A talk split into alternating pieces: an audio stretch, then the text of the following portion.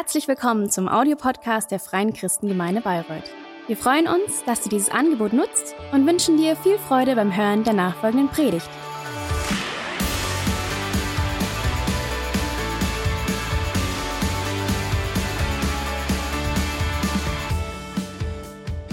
Guten Morgen.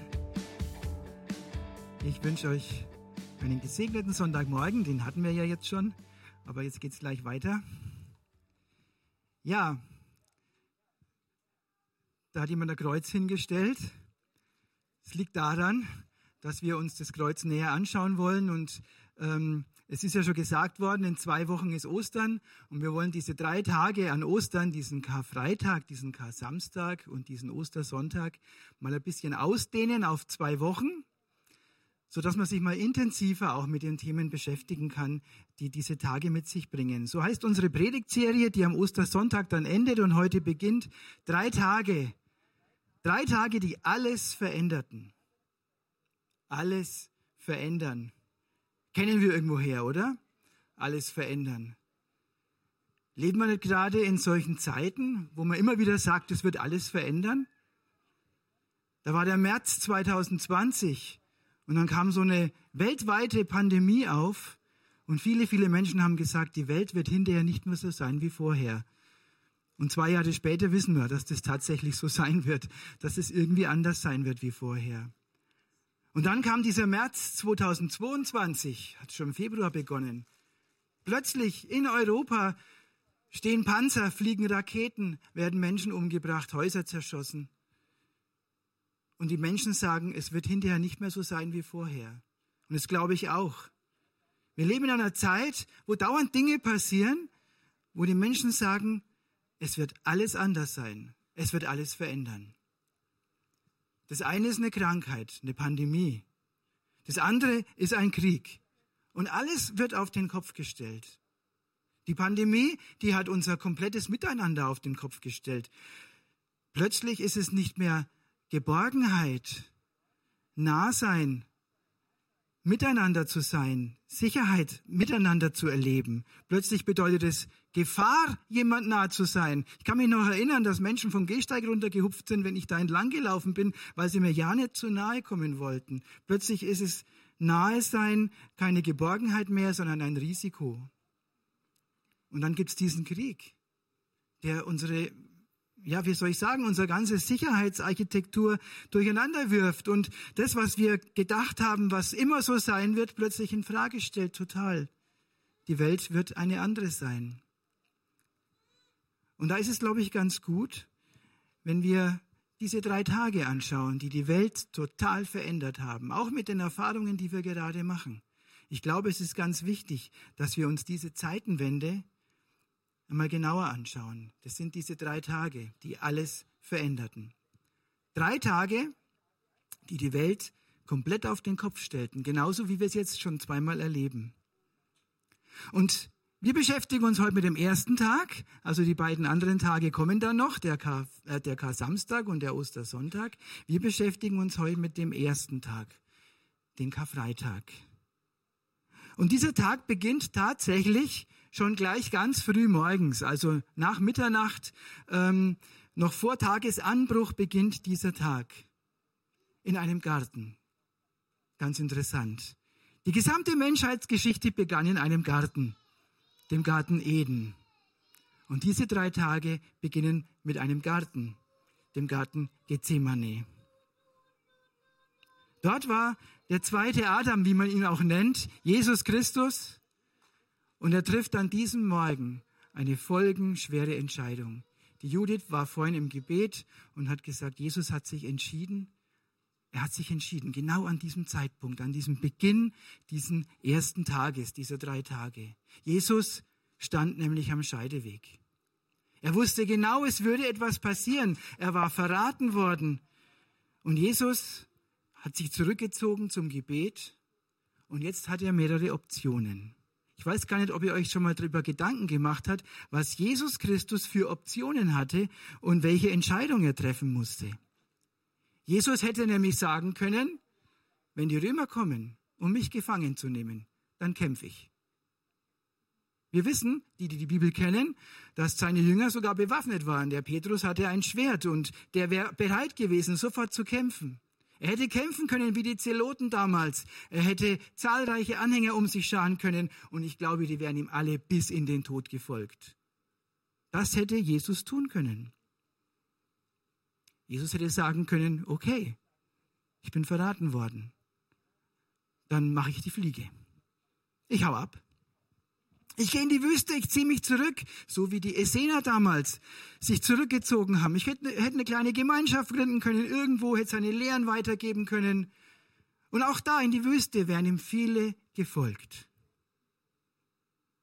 Er hätte sagen können, okay, ich mache gemeinsame Sache mit den Hohepriestern. Ich lasse mich auf die ein. Ja, und ich versuche in Kompromissen mit den Hohepriestern zusammen vielleicht die jüdische Religion ein bisschen von innen heraus zu verändern. Hätte er machen können. Er hätte auch mit Pilatus verhandeln können. Mit Pilatus zusammen das römische Reich zu verändern, von innen heraus. Was für eine Idee, was für eine großartige Chance. Und Jesus als Sohn Gottes hätte einfach auch nur seinen Vater bitten können, Vater, schick doch mal eine Legion Engel und mach hier mal Schluss. Jesus tat nichts dergleichen, weil all das hätte die Welt nicht wirklich verändert. Dann würden wir nicht über drei Tage sprechen, die die Welt verändert haben. Jesus ließ seine Fragen um seine Herrlichkeit, seine Göttlichkeit und seine Identität als Sohn Gottes ließ er einfach nur beiseite. Jesus wusste, was er tun muss. Er würde sie nicht mit seinem himmlischen Glanz blenden, sondern er würde sterben. Und dann hat er gebetet. Schauen wir uns das mal an in Lukas 22, 39 bis 42. Das ist der Beginn des Karfreitags. Und er ging nach seiner Gewohnheit hinaus an den Ölberg. Es folgten ihm aber auch die Jünger. Und als er dahin kam, sprach er zu ihnen, betet, dass ihr nicht in Anfechtung fallt. Und er riss sich von ihnen los, etwa einen Steinwurf weit, und kniete nieder, betete und sprach, Vater, willst du, so nimm diesen Kelch von mir, doch nicht mein, sondern dein Wille geschehe. So beginnen diese drei Tage, die die Welt verändert haben. Jesus hat sich entschieden dein Wille geschehe. Wir beten das im Vater unser. Hier sehen wir, was das bedeuten kann, zu beten, Vater, dein Wille geschehe. Jesus wusste ganz genau, die Römer, die werden alle Rebellen, die sich auflehnen, umbringen. Wenn Jesus nicht starb, dann würde Barabbas sterben. Jesus starb am Kreuz für ihn, den Rebellen. Jesus wusste ganz genau, wenn er den Befehl zum Aufstand geben würde, dann würden Tausende ihm folgen. Und damit rettete er einer ganzen römischen Legion das Leben, weil er sein, Kreuz, weil er sein Leben am Kreuz hingab. Jesus wusste, wenn er jetzt floh, dann würden sie seine Jünger und seine Anhänger alle zusammentreiben, die würden sie gefangen nehmen, die würden sie foltern und töten. Jesus starb für seine Jünger. Jesus wusste, wenn die Massen ihm folgten, und die Massen, die waren bereit, ihm zu folgen. Das sehen wir an diesem ähm, Palmsonntag, den Sonntag vor Ostern, feiern wir das auch als Kirchen. Die waren alle bereit, ihm zu folgen. Die haben in ihm den König gesehen, den Messias gesehen. Und Jesus wusste, wenn die Massen ihm folgten, dann würden die Römer noch mehr Legionen schicken und sie würden wahrscheinlich Jerusalem zerstören. Jesus starb selbst, um Jerusalem zu retten. Und Jesus wusste, dass an diesem Tag zwei Verbrecher auf dem Berg Golgatha gekreuzigt werden würden. Und die beiden würden elend und hoffnungslos zugrunde gehen. Und wenn er nicht stirbt, dann hatte der eine auch keine Chance auf das Paradies. Jesus starb, um einem Verbrecher Zugang ins Paradies zu ermöglichen. Und wisst ihr, dass Jesus genau wusste, wenn er sich zurückziehen würde, dann würdest du heute Morgen, egal ob du hier sitzt oder von zu Hause zusiehst, mit verschiedenen religiösen, mit esoterischen Praktiken versuchen, dich selbst zu erlösen, dich selbst zu retten, irgendwie selbst Gott nahe zu kommen, aus dir selbst heraus. Und er wusste, dass wir damit scheitern würden. Jesus starb für dich und für mich. Lesen wir eine Jesaja-Stelle dazu. Der Prophet Jesaja hat über 700 Jahre vor Jesu Geburt Folgendes geschrieben, im Kapitel 53, Vers 5. Doch er wurde blutig geschlagen, weil wir Gott die Treue gebrochen hatten. Wegen unserer Sünden wurde er durchbohrt. Er wurde für uns bestraft. Und wir? Wir haben nun Frieden mit Gott. Durch seine Wunden sind wir geheilt. Über 700 Jahre vorher fängt eigentlich Karfreitag schon an, ist schon die Prophetie da. Und das kann man auch wissenschaftlich gut belegen, dass das tatsächlich vor Jesu Geburt geschrieben wurde, weil es Schriftrollen von Jesaja gab, die äh, man gefunden hat, die älter waren als äh, Christi Geburt. Ich glaube, 400 Jahre älter. Jesus nahm uns unser Mühen, Gott irgendwie nahe zu kommen. Jesus nahm uns unser Mühen, irgendwie in unserem Leben einen Sinn zu finden, eine Bedeutung zu erlangen. Jesus nahm uns das ab, indem er starb. Und so haben wir, wie es hier steht, nun Frieden mit Gott. Und durch seine Wunden sind wir geheilt.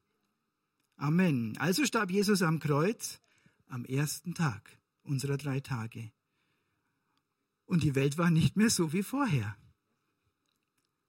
Wenn man es genau anschaut, muss man sagen, es war bemerkenswert brillant von Jesus. Und mit einem unglaublichen Mut gepaart und einer tiefen, unerklärlichen Liebe zu den Menschen. Wie Jesus diese Situation im Garten Gethsemane am Beginn des Karfreitags richtig einschätzte. Und er kannte ganz genau den Preis für die Erlösung derjenigen, die ihm folgen.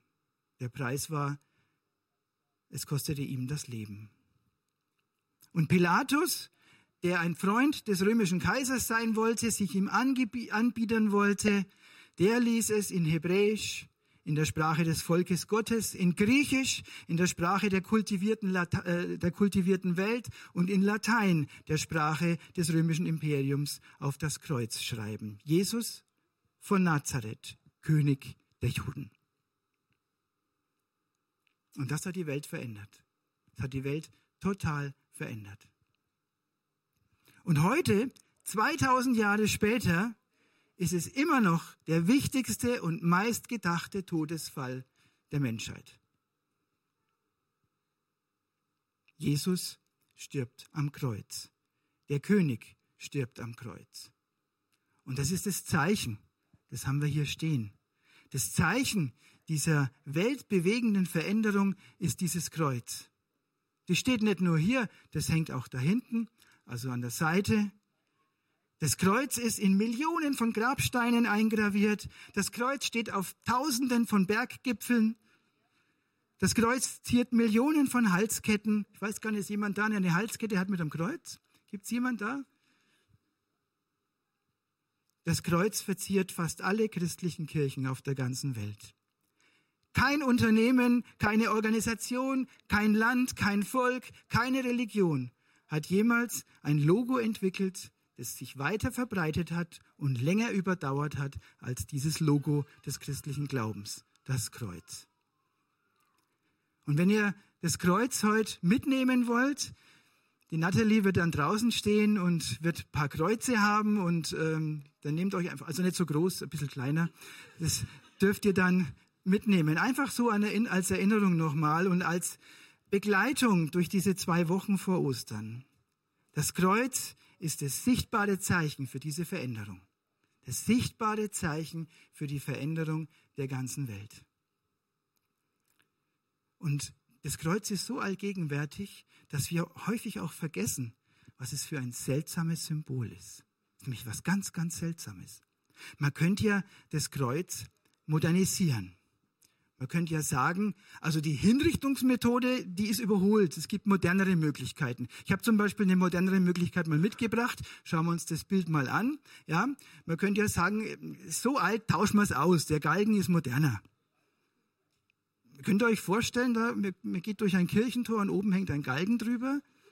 Ist einfach moderner heutzutage. Ne? Also noch moderner wäre ja zum Beispiel eine Guillotine oder sowas. Könnte man auch nutzen.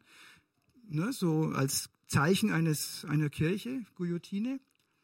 kommt in die Gemeinde der Guillotine. Ja, wir kommen in die Gemeinde des Kreuzes, aber ja, also es geht noch moderner. Elektrischer Stuhl wäre auch cool. Giftspritze, keine Ahnung. Es gibt so viel Dinge, womit man Menschen ähm, äh, über Menschen Macht ausüben kann, Hinrichtungen vollziehen kann. Nichts anderes ist dieses Kreuz. Dieses Kreuz ist ein Hinrichtungsinstrument des römischen Imperiums gewesen. Zur damaligen Zeit hat man das häufig eingesetzt, so wie später eben andere. Jesus Christus hat dieses Kreuz von einem Machtsymbol und von einem Symbol der Hinrichtung zu einem Zeichen der Liebe Gottes verwandelt. Und deswegen haben wir das Kreuz heute noch als Symbol für die Liebe Gottes. Und das Kreuz an deiner Halskette drückt genau das Gegenteil von seiner ursprünglichen Bestimmung aus. Es steht dafür, dass die Macht des freiwilligen Opfers Jesu größer ist als die Macht des Zwangs und die Macht der Herrschenden. Weil es Jesus wollte. Er wollte daran sterben. Und nach diesem Freitag war die Welt nie mehr so wie vorher. Ich weiß gar nicht, was habt ihr für Gedanken? Wenn du ein Kreuz siehst. Gehst irgendwie um eine Ecke herum, da steht ein Kreuz. Du gehst wandern, da steht am Wegesrand ein Kreuz. Du steigst einen Berg hoch und da oben steht ein Kreuz. Du gehst auf den Friedhof und da steht nicht nur eins, sondern da stehen Hunderte. Was geht dir durch den Kopf, wenn du ein Kreuz siehst? Das Kreuz auf dem Grab eines lieben Menschen steht für Schmerz, steht für Loslassen, steht für Abschied. Aber das Kreuz steht dort auch für Trost, als Zeichen der Hoffnung, die uns Jesus Christus gegeben hat. Und das Kreuz auf dem Gipfel eines Berges ganz anders. Das steht für Weite, das steht für Freiheit, das steht für Erfolg. Ich habe es geschafft, ich bin dahin gekommen. Ist bei manchem Kreuz da oben gar nicht so einfach, dahin zu kommen. Und dann lässt man sich neben dem Gipfelkreuz fotografieren oder man macht, wie sagt man so schön, ein Selfie. Und der Blick schweift erhaben über die umliegenden Berge in die Täler, in die Weite. Ich sag dir eins, du kannst dem Kreuz nicht entrinnen. Es holt dich ein. Es ist einfach überall. Das Kreuz verlangt etwas.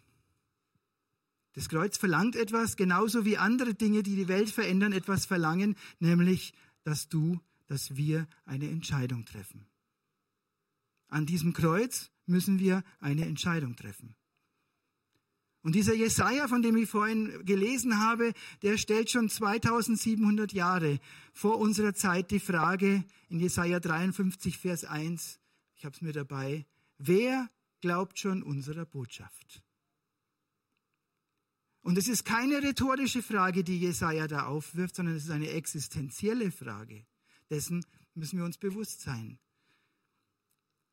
Es ist nicht leicht, die Geschichte mit dem Kreuz zu glauben.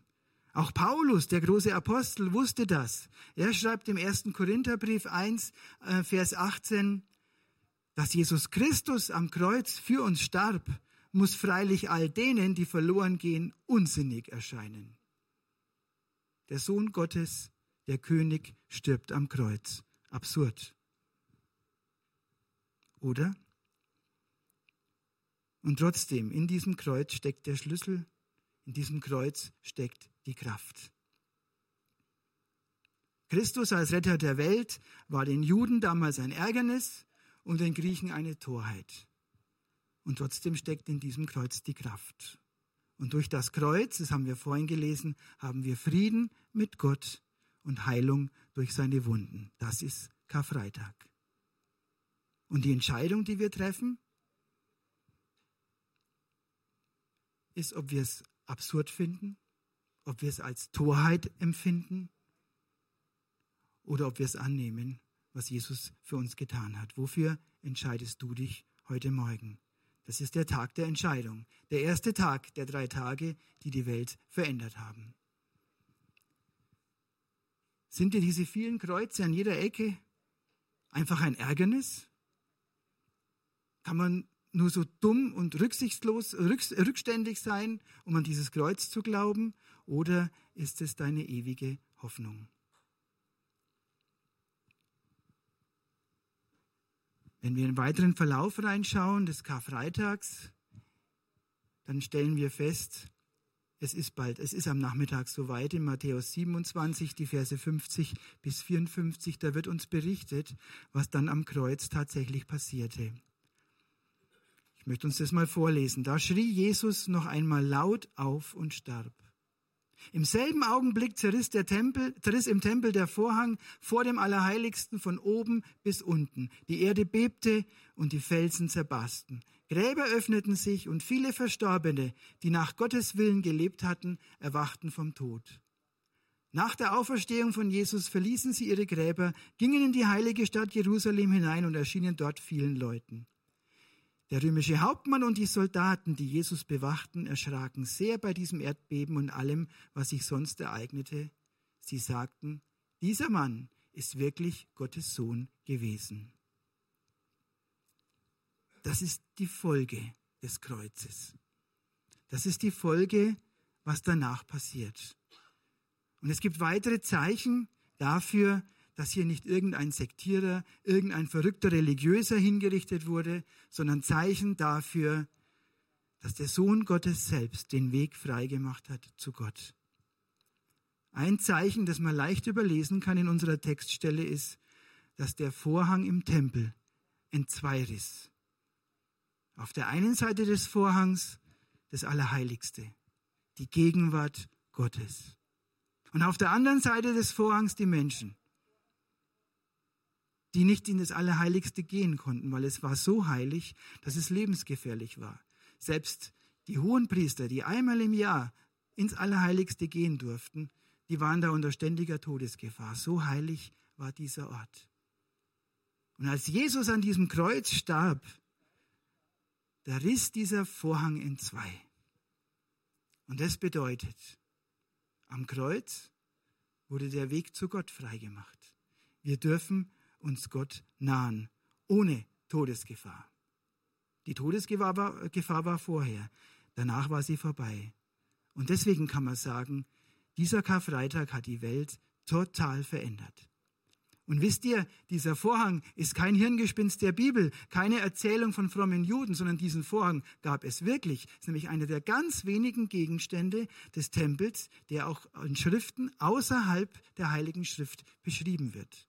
Es gibt zum Beispiel den anerkannten jüdischen Geschichtsschreiber Flavius Josephus. Ich weiß gar nicht, ob ihr den Namen schon mal gehört habt. Dieser Flavius Josephus, der schrieb, der beschrieb diesen Vorhang im Tempel.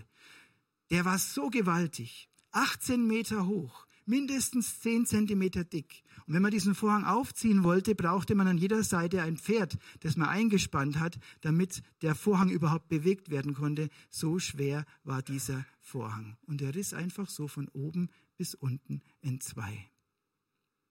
Und gibt das Allerheiligste frei. Und damit den Weg zu Gott. Der Weg zu Gott ist frei. Amen. Der Weg zu Gott ist frei. Und du musst dich nicht länger mühen, Du brauchst keine religiösen Übungen, religiösen Übungen mehr. Du musst dich nicht mehr selbst beschränken, selbst bestrafen. Lass mal die ganzen esoterischen Rituale beiseite, weil der Weg zu Gott ist frei. Einfach so. Wegen diesem Kreuz.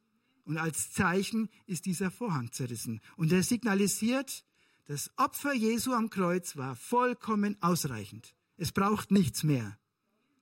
Und um das zu unterstreichen und um es nochmal deutlich zu machen, ich weiß nicht, ob ihr die Geschichte kennt, ähm, Jesus hängt nicht alleine am Kreuz, da war rechts und links jeweils noch ein Verbrecher. Und es müssen fürchterliche Verbrecher gewesen sein, weil sonst würden sie nicht am Kreuz hingerichtet werden. Also die haben sich doch ein bisschen was zu Schulden kommen lassen. Die haben sicherlich nicht nur ein Kaugummi geklaut. Und dieser eine Verbrecher am Kreuz sagt Jesus oder Herr, Gedenke an mich, wenn du in dein Reich kommst. Und Jesus sagt, du wirst heute mit mir im Paradies sein. Und das macht es nochmal deutlich. Das Opfer Jesu am Kreuz reicht aus. Dieser Mann, der neben ihm am Kreuz starb, der konnte sich nicht taufen lassen, der konnte keine Sakramente erfüllen, der konnte nie in den Gottesdienst gehen, der konnte keine Kleingruppe besuchen, der konnte gar nichts, der konnte nur sagen, Jesus, gedenke an mich, wenn du in dein Reich kommst. Und es hat ausgereicht. Das ist die Veränderung, die weltbewegende Veränderung des Karfreitags. Dass es ausreicht, dass ich sagen kann, Herr Jesus, danke. Ich habe Zugang zum Vater, ich darf zum Vater beten, ich darf Gemeinschaft im Gebet haben mit dem Vater und ich darf mich darauf freuen, einst beim Vater zu sein. Das hat Jesus auf sich genommen aus lauter Liebe. Das Kreuz ist das Zeichen für die Liebe Gottes und kein Zeichen mehr für eine Hinrichtung. Und es folgt aber auch daraus, dass alle anderen angeblichen Wege zu Gott ich sag's mal knallhart, Schwachsinn sind. Braucht's nicht. Die sind wirkungslos, die sind unsinnig. Diese ganzen religiösen Übungen, die es weltweit gibt, diese esoterischen Übungen, diese ganzen Dinge, die uns vor allem aus, aus, aus Asien äh, so näher gebracht werden, die auch hier modern werden, mag die ein oder andere Übung aus dem Yoga mag ganz sinnvoll sein, um sich irgendwie beweglicher zu fühlen, aber es wird dich nicht näher zu Gott bringen. Näher zu Gott bringt dich nur das Opfer Jesu am Kreuz. Und um das zum Schluss nochmal so richtig deutlich zu machen, möchte ich euch nochmal ein Bild zeigen. Das Bild zeigt den Hieronymus Karl Friedrich von Münchhausen. Ich weiß gar nicht, ob ihr den kennt. Hieronymus Karl Friedrich von Münchhausen.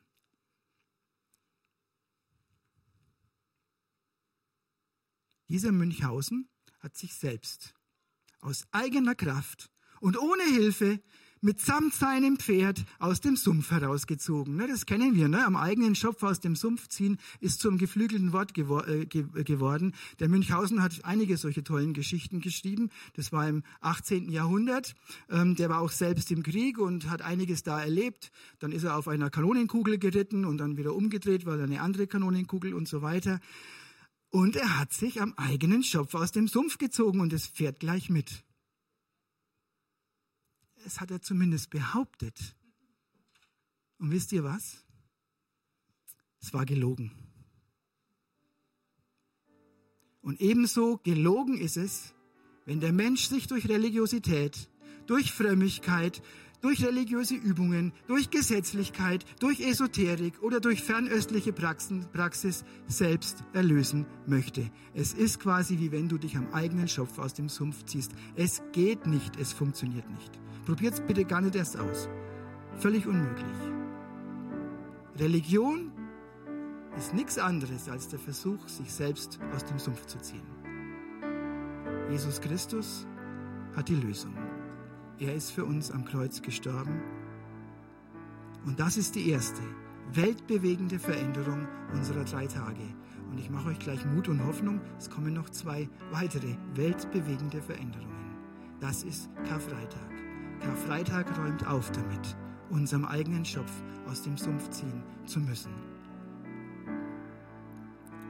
Aber der Karfreitag endet mit einer Entscheidung. Er endet mit einer Entscheidung.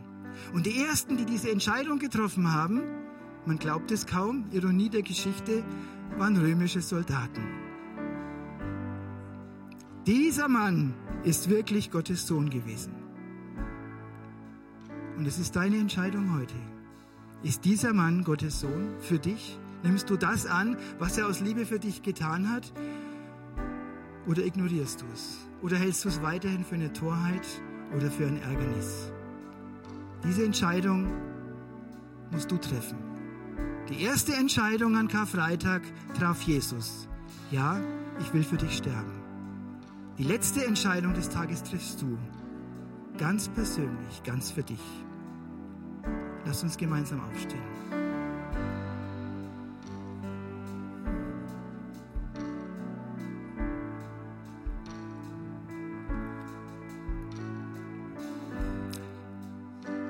Schließen wir einfach mal unsere Augen.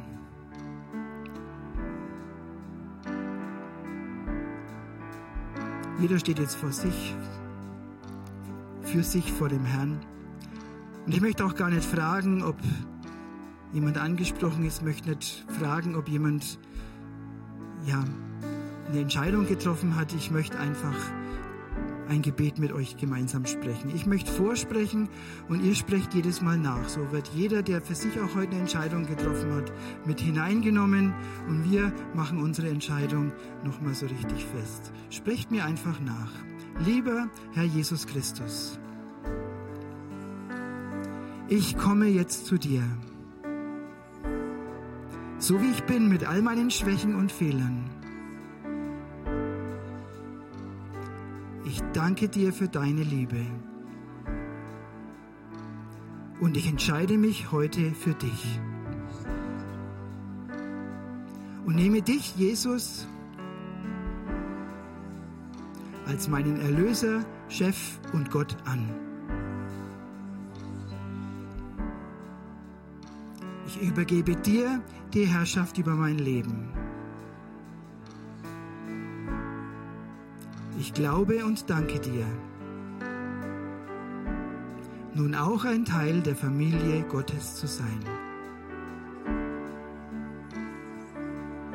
Amen.